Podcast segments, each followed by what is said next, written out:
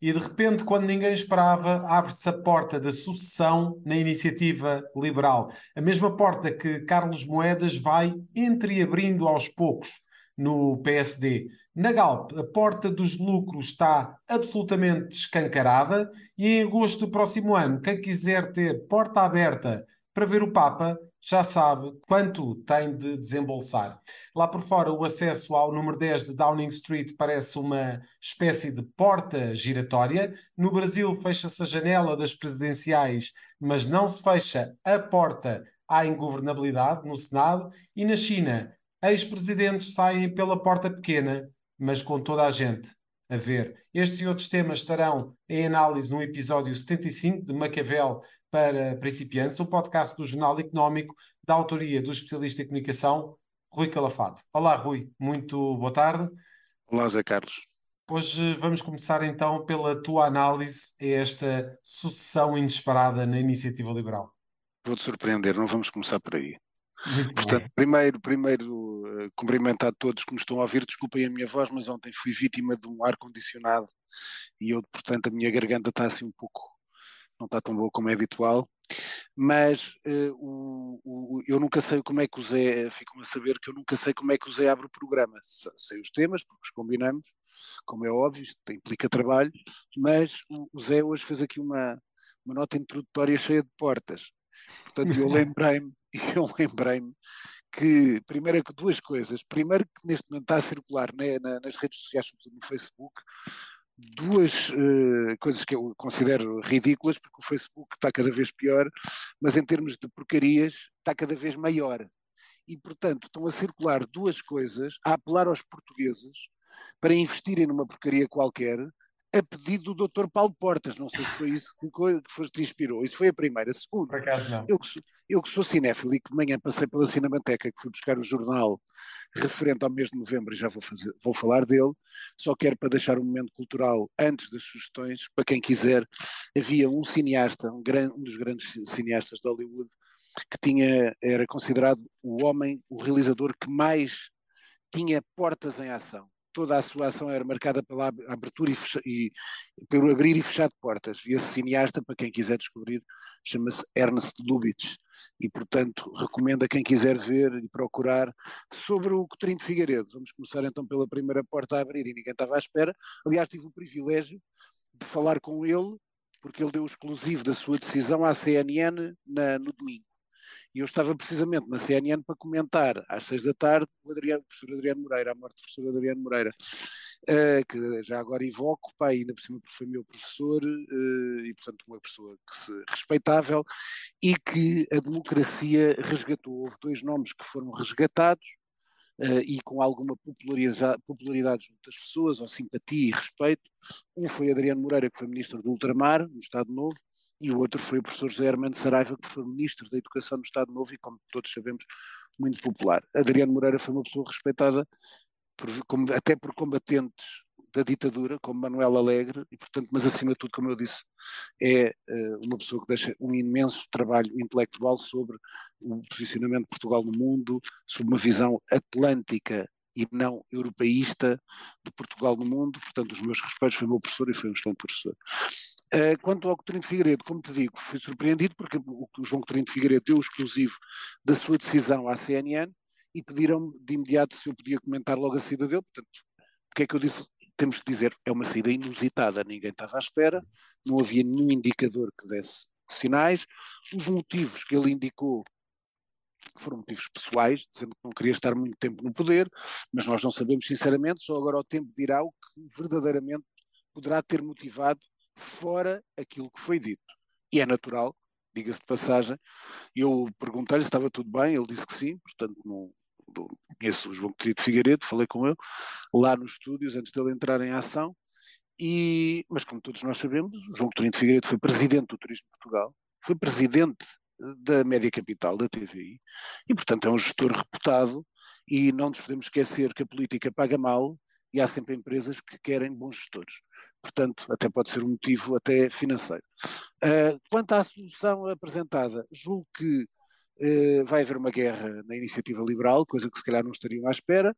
Estavam tudo a dar como assento que o Rui Rocha seria o sucessor de, de, de João Coutinho de Figueiredo, já se fala da deputada Carla Castro. Carla Castro e, também é candidata. É, e portanto tenho que dizer, que tenho que dizer, eh, conhecendo o Rui Rocha, acompanho nas redes sociais, é uma pessoa de facto muito engraçada, uh, escreve bastante bem e é, e é engraçado, uh, tem muito humor, mas, sinceramente, nem a Carla Castro, nem o Rui uh, Rocha são João Coutinho de Figueiredo. Portanto, o crescimento, e até contado por muitas pessoas próximas, nomeadamente sem problema de vos contar, um grande amigo meu, amigo com A grande de muito tempo, que é o líder parlamentar da Iniciativa Liberal, o Rodrigo Saraiva, que durante as eleições uh, e durante a campanha eleitoral eu cheguei a perguntar como é que estava a correr o, como falei com outros partidos, como estava a comentar na CNN, para saber como é que estava a correr no terreno. E ele dizia-me que havia um fenómeno espetacular, que era a maneira de como eu, o João Coutinho de Figueiredo entrava na juventude e que, portanto, deu muitos votos, o voto jovem, com o João Coutinho de Figueiredo. Eu tenho muitas dúvidas se o Rui Rocha ou a Carla Castro terão uh, a mesma capacidade de atração que teve o João Coutinho de Figueiredo e a única base de tudo é que, de facto, são as, são as ideias liberais, é isso que vai estar em cima da mesa em, em termos de capacidade de liderança. Acho, sinceramente, que a saída do João Coutinho de Figueiredo é uma excelente notícia para Luís Montenegro. Muito bem, passamos então para o. Precisamente, uh, falaste aqui do, de, do Luís Montenegro. Nós não vamos falar de, de Luís Montenegro, pelo menos diretamente. Não, não sei exatamente qual é o comentário que vais fazer. Uhum.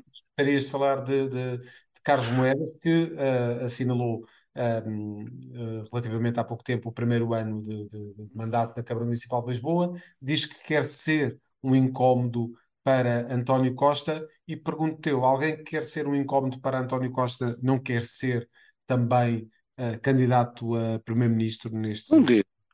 Acredito que sim, já o disse várias vezes, acho que, que um, daqui a um dia qualquer é natural que Carlos Moedas queira ser.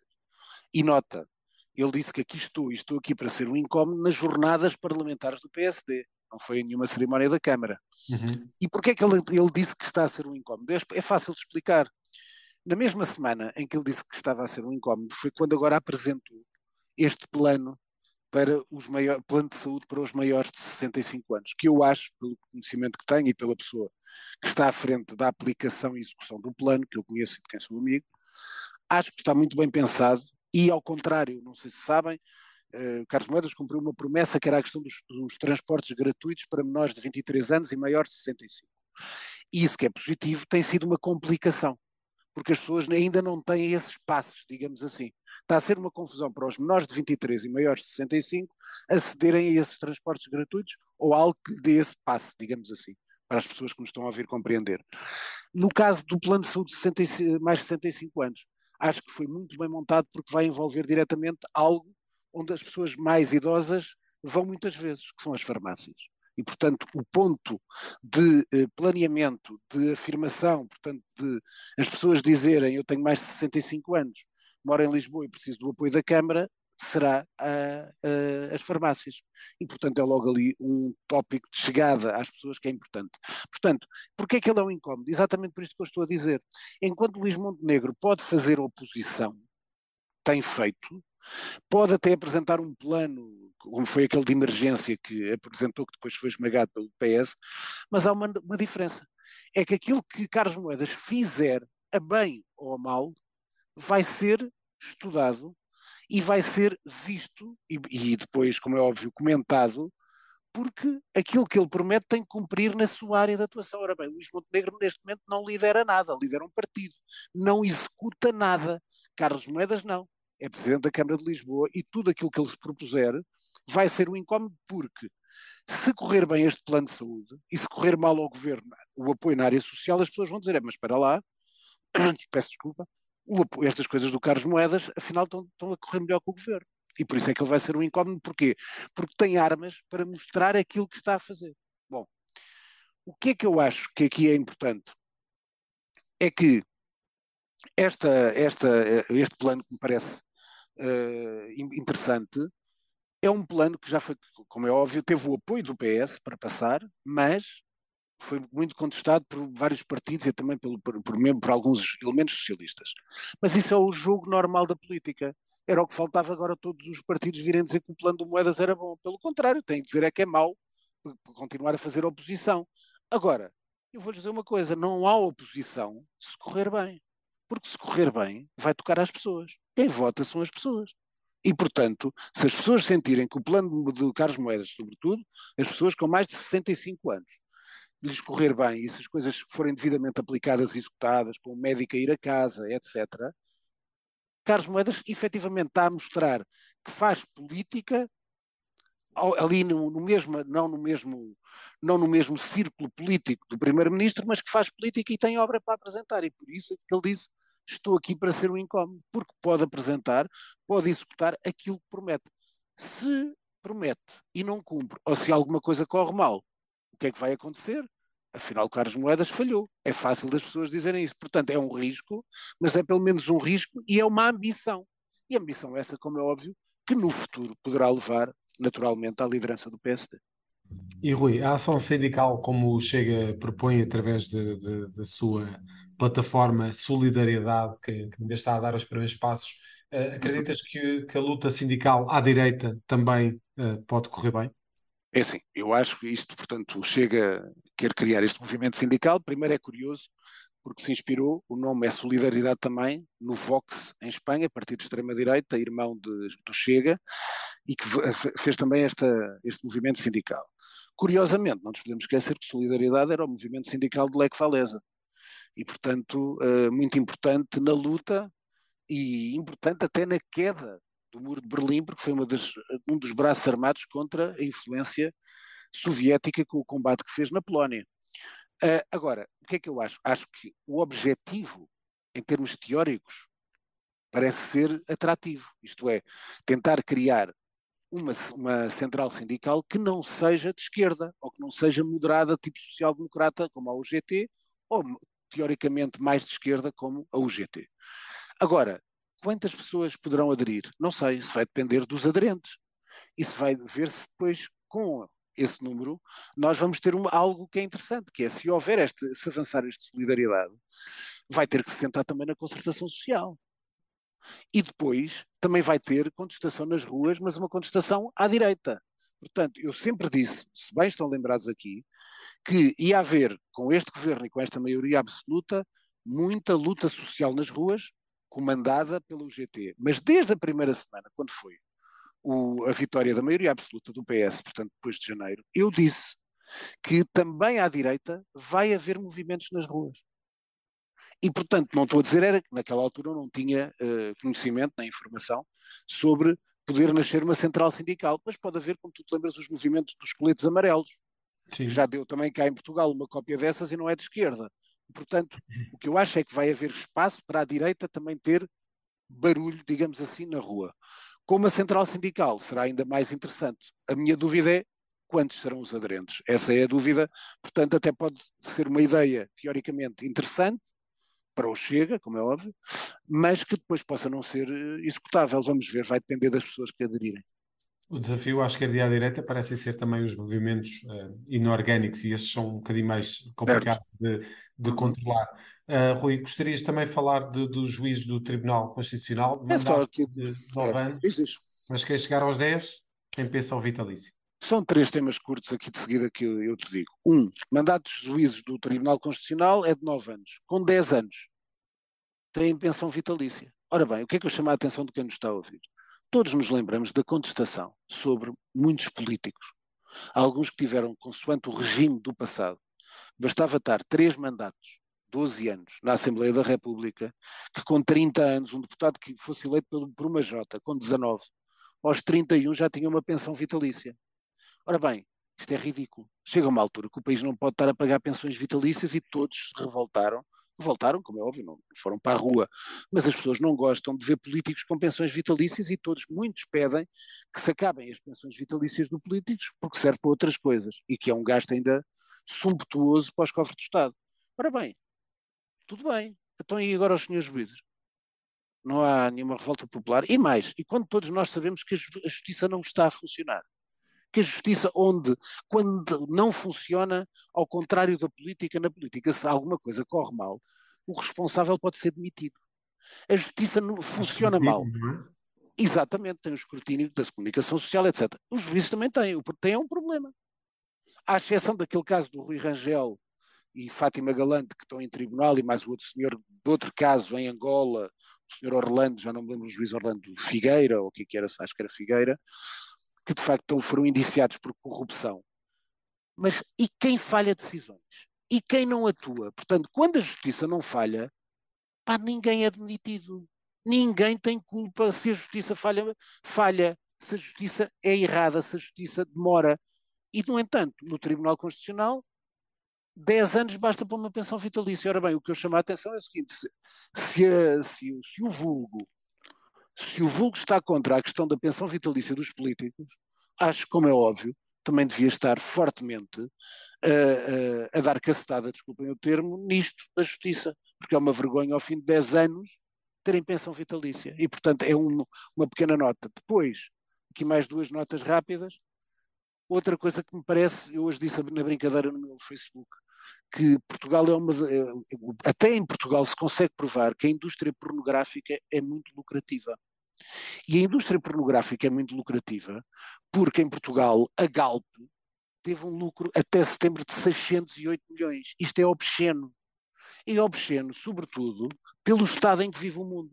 Porque nós sabemos que os lucros da Galp, diga-se de passagem, são à conta de uma guerra e não são à conta de investimentos e que depois tenham tido um grande retorno. Não, é à conta de uma, de uma guerra. E, portanto, fica mal para qualquer empresa. Depois aqueles senhores, tem uma senhora, uma senhora qualquer da iniciativa liberal a dizer, mas ai não, porque não se pode taxar estas empresas porque elas já pagam muito. Pagam e devem pagar. Agora, o que eu acho que deve pagar é a obscenidade. Porque isto é obsceno, é pornográfico. Portanto, eu não sou contra os lucros das empresas. Eu acho que as empresas, quanto maior for o lucro, depois têm mais capacidade para dizerem que não podem despedir pessoas, ficarão mal na fotografia se o fizerem, têm mais capacidade para investir, para se melhorar, para se modernizar, para contratar jovens talentos, etc, etc. Portanto, acho muito positivo que as empresas deem lucro. É para isso que elas existem. Agora, outra coisa é a indústria pornográfica. E o que está a passar é que há alguns que comem com algo que é sujo. Uma guerra é suja. E, portanto, a Galp, 608 milhões de euros de lucro até setembro, é perfeitamente obsceno. E a pena é que depois não possa haver tipo um boicote à Galp, porque todos já sabemos que as outras gasolineiras têm o mesmo lucro que a Galp. Portanto, aqui não há um, um mau que tem lucros e há outras empresas que são todas umas porreiras. Não. Andam todos a comer à conta da guerra. Este é o problema e gostarias de deixar com a, jornada. Uma pequena nota. É assim, é, é, assim, eu, quer dizer, eu tive educação católica, uh, vi o Papa João Paulo II, o meu pai foi ver, como católico era, uh, foi ver o Papa Bento XVI quando veio a, a Portugal e veio ao Terreiro de Passo. Quer dizer, e portanto a desculpa é que os jovens vão pagar 235 euros, os voluntários vão pagar 125 euros. E depois a desculpa é, isto é obsceno também, quer dizer, para ver o Papa tem que se pagar. E as pessoas depois, as pessoas ligadas à organização vieram dizer, não, não, mas atenção, não é para ver o Papa. É porque é o alojamento e não sei o que mais, e as viagens e não sei o quê. Quer dizer, mas explica-me lá uma coisa, eu estou a ver mal. As Jornadas Mundiais de Juventude depois não vão ser aqui Loures, Lisboa, etc. Portanto, é as pessoas que vêm de fora de Lisboa que vão pagar 235 euros e 125, etc. Portanto, os lisboetas não pagam, ou os lisboetas também vão pagar, e se pagam, então é para quê? Porque é aqui ao lado do Tejo, até estão a fazer as, os, os, o, as fundações do evento, a ser aqui ao lado, ali ao pé da ponte 25, da ponte, desculpem, da ponte Vasco da Gama. Portanto, o que eu acho obsceno é a Igreja, uma organização que é ligada ao Papa, à vinda do Papa, anunciar o pagamento até por voluntários que vão trabalhar livremente e depois outra coisa, isto é a primeira dos dinheiros, depois a segunda. Foi notícia nesta semana, nós nem falámos disso, lembrei-me agora, porque também achei obsceno, mas nem anotei. Quer dizer, aqui aquela coisa que eu acho fabulosa, que é agora os voluntários, portanto, quem colaborar nas Jornadas Mulheres de Juventude tem, tem que se ver o cadastro. Portanto, devem estar lá registado portanto, pedófilo não entra. É a tal história, como agora estão atacados pelo, pela pedofilia, portanto, vão ver os registros criminais das pessoas que, se apresentam como voluntários, com medo que haja lá um, no, no, seu registro criminal, tenha lá pedofilia. Isto é absolutamente caricato. E, portanto, mais uma notícia que eu acho péssima para a Igreja, no momento, que é aquilo que eu disse na semana passada, de alguma contenção da Igreja, para ver se passa o ónus da pedofilia. E depois vêm-me falar que é preciso registro criminal, porque estão com medo que haja pedófilos lá entre os voluntários. Epá, isto é, é o fim da picada, diga mais.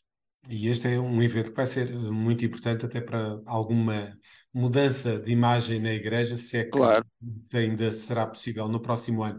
Um espetáculo que uh, os britânicos têm pago bem caro por estes dias tem sido a sucessão no Partido Conservador e naturalmente na liderança, na liderança do partido e na liderança do governo. O Partido Conservador insiste em apresentar primeiros ministros atrás de primeiros ministros. Desta vez, a sorte calhou a Rishi Sunak. Acreditas que vai ter mais sorte do que a sua antecessora? Acho porque está melhor preparado. Não é só pela questão de ser multimilionário, nada disso, acho que está melhor preparado. É uma figura um bocado caricata. De resto, resto criticou, criticou todo, aquele, todo o plano desde o início. Antes isso. Saber que ia correr. Desde o início, isso é completamente verdadeiro, desde o início o novo primeiro-ministro inglês, Sunak, criticou de imediato a Liz Truss. Aliás, é importante dizer o seguinte, foi uma primeira-ministra que teve muito pouco tempo no poder, mas mais ainda houve outra coisa que demorou menos. Porque ela veio à televisão dizer aquela grande frase: I'm a fighter, not a quitter. Mas isso durou um dia. Ela disse isso um dia e no dia a seguir foi ao ar. Portanto, cuidado quando dizem isto, sabem o que é que isto me fez lembrar? Tu, Zé Carlos, tu gostas? Ui, quando aparecem assim, quando, não, não, não, pior, quando aparecem aquelas notícias nos jornais: treinador X firme, treinador X confiança total da direção, treinador X treinador X está-se a preparar a renovação com o treinador. Sabem o que é que é, meus amigos? Portinha entreaberta. Primeiro passo para o abismo. E, portanto, I'm, a, I'm a, a, fighter, not a quitter, que foi o que ela disse, durou um dia. Fez-me lembrar os, os, treinadores à beira de serem chicoteados. E este senhor, o Sunak, curiosamente, o mais engraçado que eu gostei, gostei de ver, porque acho, eu tenho muito, tenho um fascínio enorme pela Índia, portanto, ser ele o primeiro primeiro-ministro que, de facto, em termos de ascendente, vem de uma colónia, de uma das colónias mais importantes uh, do Império Britânico, que é a Índia. E que não sei se tu viste, uh, eu vi várias reportagens sobre a reação dos indianos na Índia a terem o Rishi Sunak como primeiro-ministro inglês. Para eles é um triunfo. É o homem que vem de fora, era como nós termos em Portugal um, um primeiro-ministro que tivesse nascido em Cabo Verde, um, um, de origem cabo-verdiana, guineense, moçambicano, angolano, timorense, brasileiro, e que chegasse e fosse primeiro-ministro. Para os indianos, é um triunfo fantástico ter um dos seus no número 10 Downing Street. E, portanto, também é muito fascinante esse lado. Aliás, até digo uma coisa: se eu fosse consultor de comunicação do SUNAC, era uma coisa que eu lhe diria, que é agora trabalhar bem, tem que ir falar com os seus aliados, tem que ir aos Estados Unidos, habitualmente é assim que se faz na, na Inglaterra, depois com a União Europeia, apesar do Brexit, o Rishi Sunak, como sabem, é um moderado, não era nenhum extremista pró-Brexit, atenção, e há cada vez um movimento maior na Inglaterra para se voltar à União Europeia. Uh, eu diria sempre uma coisa, que ele tem uma coroa, aliás havia uma série, grande série dos anos 80 por aí, que era, que se chamava A Joia da Coroa, que era exatamente passado durante o Império Britânico na Índia. E eu posso dizer que o Sunak tem neste momento uma joia da coroa comunicacional. É que no dia em que se sentir fraco perante os britânicos, se organizar uma visita de Estado à Índia, vai ser aclamado como nunca nenhum primeiro-ministro foi aclamado na Índia. E vai dar imagens, desculpem o termo, brutais de certeza. E, portanto, tenho, uh, ao contrário de como tu te lembras, eu da Liz Truss disse sempre, meus amigos, do pior que apareceu no Partido Pode Conservador. Agora quero dizer uma coisa. Ainda hoje Miguel Esteves Cardoso escrevia no público. O Partido Conservador, mesmo depois desta escolha assim um bocadinho à, à, à, à bruta e à força, o Partido Conservador está despedaçado completamente, porque já, se não fosse assim a, a, sucessão tão rápida, vinham mais não sei quantos candidatos, como antes também houve. E, portanto, qual é o problema? é que em Inglaterra, muitos pediram eleições gerais. O problema é que em Inglaterra, se o Partido Labour tivesse como líder um Tony Blair ou alguém parecido com o Tony Blair, todos os ingleses, se calhar, já quereriam eleições gerais antecipadas. O problema é que o líder do Labour, Keir Starmer, desculpem o termo, vou dizer isto, compreendam como quiser. Não, não é Tony Blair e parece um talhante, com todo o respeito pelos talhantes. E, portanto, não é um homem que consiga entrar nos ingleses, apesar de, nas sondagens estar muito à frente. Mas depois, quando for o tac-a-tac das urnas, vamos ver o que é que dá, mas vai depender muito do Sunak se uh, tudo correr bem. E no Brasil, vamos ter o tac-a-tac das urnas? Epá, vai ser este fim de semana. Duas coisas já para notar. Uma das coisas mais engraçadas: Congresso Brasileiro, esta semana, com pressa, com quase decreto, proposta que prevê a prisão para responsáveis por sondagens que falhem na margem de erro. Ora bem, isto cá em Portugal, então na, na primeira volta já estavam todos presos. Ia ser, ia ser um o, que, o que era verdade é que de facto também nenhum pediu admissão, nenhum teve vergonha de pedir desculpa pelo erro que cometeu. Isso também é verdade. Portanto, essa questão das sondagens, hoje estamos tac a tac, toda a gente vê isso. Depois, os bolsonaristas sentem que perderam aqui alguma coisa esta semana com esta questão do Roberto Jefferson, que era um tipo metido no, na corrupção do mensalão e que depois deu bolsonarista e isso pode dar algum, alguma perda de votos. O que é que eu acho? Está tac a tac. Acho que qualquer um dos dois pode ganhar. De um lado de Lula, o ponto forte ficou com os votantes de Ciro Gomes, porque o PDT apoiou Lula, e ficou com o apoio da Simone Tebet, do MDB. Qual é que eu acho que eu acho que é relevante? O que é que eu acho que é relevante? É que Bolsonaro, na primeira volta, não contou no palanque lado a lado com o Romeu Zema, governador de Minas Gerais. E nem contou com o governador de São Paulo, que neste momento está ao lado Tarcísio de Freitas, Rodrigo Garcia do PSDB. Apoiou e apareceu num comício com o Tarcísio de Freitas do Bolsonaro. Ora bem, se Bolsonaro ganhar em São Paulo, como tudo indica, Tarcísio de Freitas, o governador estadual, portanto ajuda no palanque. Se em Minas Gerais, Lula ganhou Minas Gerais na primeira volta, se perder Minas Gerais, com o apoio do Romeu Zema, que é o governador eleito à primeira volta, e no, no Rio de Janeiro, onde já teve uma margem muito grande, fica muito difícil a Lula, porque na segunda volta a abstenção habitualmente cai nos estados do Nordeste, onde Lula é mais forte. Por isso é que eu digo, está tudo em aberto, mas nenhum cenário me surpreenderá, porque é, pode acontecer tudo. Agora, ao contrário da primeira, uh, da primeira volta, onde toda a gente dava quase pelas sondagens, com uma vantagem enorme, que Lula poderia ser, poderia ser presidente do Brasil, hoje eu não digo é aqui é claramente, não digo claramente que Lula vai ser presidente do Brasil. Vai, pode acontecer um ou e no final da tarde desta terça-feira, nós estamos a gravar precisamente na terça-feira, tivemos uma mensagem de apoio de António Costa a Lula da Silva. Já agora, Rui, uh, uma nota para essa. para essa... Não, não, se esperava outra coisa, até porque Lula sempre, foi, Lula sempre foi um amigo de Portugal, diga-se de passagem, e é um homem de esquerda, portanto António Costa apoia, apoia Lula normal. Ah, tem é tanta influência cá como se o Lula dissesse que vinha votar no António Costa cá em Portugal. Está-se tudo marimbando. Então, isso não vale um voto. É uma posição de força, de solidariedade de um partido como o PS com o candidato de esquerda, sem dúvida, acho bem. Agora, em termos de influência local, vale zero, tal como Lula eh, valeria zero cá em Portugal, declarando o apoio a quem quer que fosse. Mas Aliás, nunca me esqueço de uma coisa, os jornalistas esquecem -se. Houve um dia, há muitos anos, comício grande no Rocio, do PS, com Mário Soares, Jorge Sampaio, já não me lembro, acho que estavam lá todos. De repente aparecem umas vozes de estrangeiro. Quem é que lá estava a fazer o discurso? Bettino Craxi, do PSI. Partido Socialista Italiano. Sabem onde é que foi para o Bettino Craxi, não sabem? Foi parar à prisão. É que às vezes os apoios, não estou a falar no é o caso de António Costa, como é óbvio, mas há apoios que mais tarde ficam, não dão votos. Portanto, é uma declaração simpática de solidariedade. E, Rui, na China tivemos o Xi Jinping a ser reforçado nos seus poderes. Vou despachar. Sim, sim. a imagem de um ex-presidente chinês a ser retirado era... amigavelmente do palácio. Tenho caso para dizer que é o ex-presidente Hu Jintao que mais vale, foi aquilo que parece, mais vale eh, tirar dali um ex-presidente e ter lá ex-assessores e chefes de gabinete do Xi Jinping, que foi o que aconteceu. Ele meteu, recheou o Comitê Central do Partido Comunista dos seus homens de confiança, vai para um terceiro mandato e, sobretudo, é aquilo que nós vimos, é uma posição de força de um novo imperador vermelho. Outro tópico para terminar, é, muito rápido, internacional, estamos a acabar o tempo, é cada vez mais os protestos de descontentamento, de descontentamento pelo aumento do custo de vida em toda a Europa. Na Alemanha, no Reino Unido, na República Checa, na Itália. Portanto, tem crescido o quê? Aquilo que eu tenho dito várias vezes. A contestação social nas ruas. Se é lá fora, cá em Portugal, irá com certeza crescer. E 2023 será um ano claramente com alguma turbulência nesse aspecto. Rui, passamos então para as tuas sugestões. Olha, sugestões. Fui buscar hoje de manhã, por acaso, o, o cartaz do, da Cinemateca para o mês de novembro, que também junta a Festa do Cinema Francês.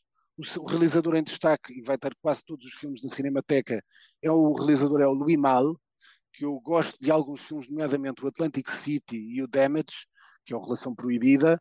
Uh, gosto muito destes dois filmes, uh, mas não é um dos grandes realizadores franceses, a meu ver, mas tem várias propostas a Festa do Cinema Francês. Uh, a Cinemateca também tem para acompanhar, tem lá o Louis Mal, todos os filmes vão passar lá. Depois eu quero dar mais duas sugestões.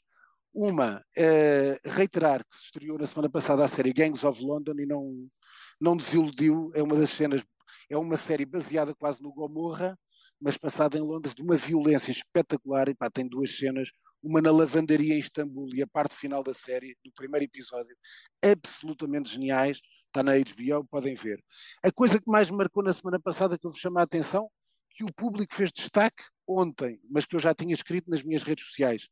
E, aliás, o texto do público, diga-se passagem, é uma vergonha. É, é, um tipo que não sabe nada da história de James Bond. Diz que a última canção marcante foi a da Madonna pá, com certeza não sabe o que é que é o Skyfall da Adele, etc. Bom, mas enfim.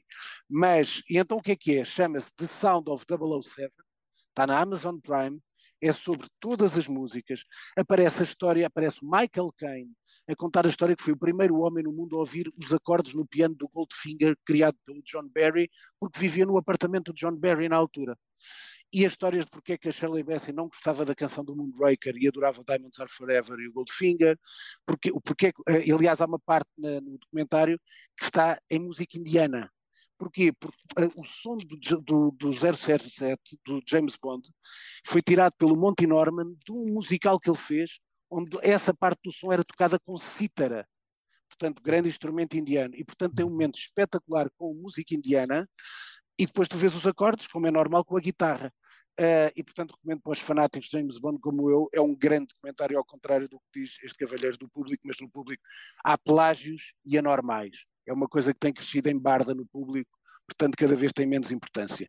Livros, rapidamente, só três, porque estamos a acabar, tinha aqui mais umas, fica para a semana, mais um livro editado em Portugal do José Watt, que é um grande escritor que eu adoro, chama-se Direita e Esquerda, por causa das, ligas, das lutas em Inglaterra, conhecer a Inglaterra, volto a frisar, morreu há pouco tempo Hilary Mantel, o Wolf Hall, o primeiro volume, são três volumes, a história de Thomas Cromwell, mas sobretudo aqui para reeditar o livro original que te estou a mostrar, House of Cards, uh, do Michael Dobbs, a versão inglesa, que deu origem à série inglesa do House uhum. of Cards, e inspirou depois a americana, mas o livrinho é muito interessante para as golpadas da Liz Truss, do Sunak, está cá tudo neste livrinho, é uma bíblia, recomendo, já não se consegue muito facilmente arranjar este livro, provavelmente só em alfarrabista, mas isto é um tesouro cá em casa. Muito bem, e vamos fechar, Rui, com a pergunta da semana. É o quanto é que vai valer a Web Summit este, ou para que é que serve a Web Summit este, este, nesta edição, porque tenho a certeza que serve para uma coisa que eu sempre valorizei, é o turismo em Portugal, vamos ter pessoas que vêm para Portugal, que vão gastar, e é bom para a nossa restauração, para a nossa hotelaria, tudo mais. Mas chama a atenção do seguinte, foi anunciado na última edição um fundo de 100 milhões de euros anunciado na Web Summit que está na gaveta. Portanto, aquilo que me interessava também para lá do lado do turismo era efetivamente qual era o efeito prático em termos de startups, de desenvolvimento tecnológico e que investidores se agregam para projetos portugueses. Porque até agora, fantástico para aquele que o senhor o pede, tem-se feito a vida à conta da Câmara de Lisboa e de alguns tolos. Uh, agora, era importante era para a economia portuguesa mais do que para a hotelaria e para o turismo, tivemos, tivéssemos um boost ao nível tecnológico, porque era importante para novas empresas criar mais empregos e para desenvolver a nossa economia. Sem dúvida. Obrigado, Rui. Até para a próxima semana. Fechamos assim uma Maquiavel para principiantes. Ouça e acompanhe este podcast no Spotify, Google Podcasts e Apple Podcasts. Este programa da autoria de Rui Calafate conta com a condução de José Carlos Lourinho e o, e o cuidado técnico é de Nuno Braga. A música está a cargo de Casper. Fechamos o manual. Até para a próxima semana.